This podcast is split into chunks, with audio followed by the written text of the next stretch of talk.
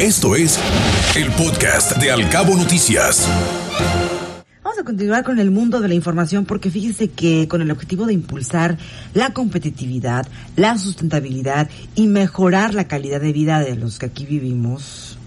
en los distintos polos turísticos de México, el Consejo Nacional Empresarial Turístico, obviamente el CENET,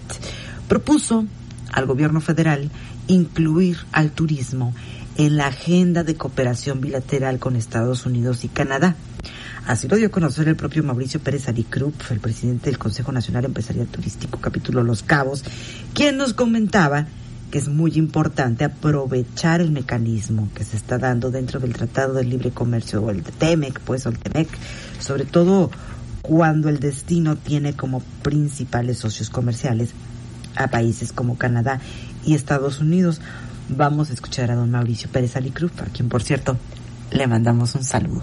Un proyecto muy ambicioso que tenemos eh, para manejar con la presidencia de la República y obviamente con, con, todo, con todo el país para hacer más sustentable y socialmente responsable al, ambiente del turismo, incorporándolo, entre otras cosas, pues al Tratado de Libre Comercio,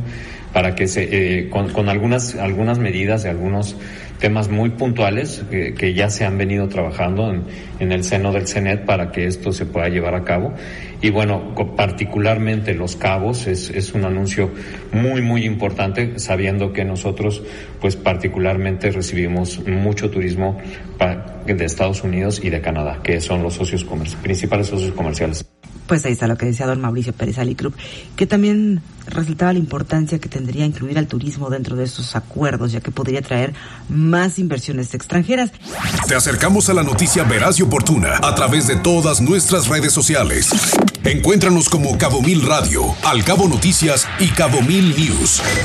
Al Cabo Noticias de 7 a 9 de la mañana por Cabo Mil Radio 96.3. Siempre contigo.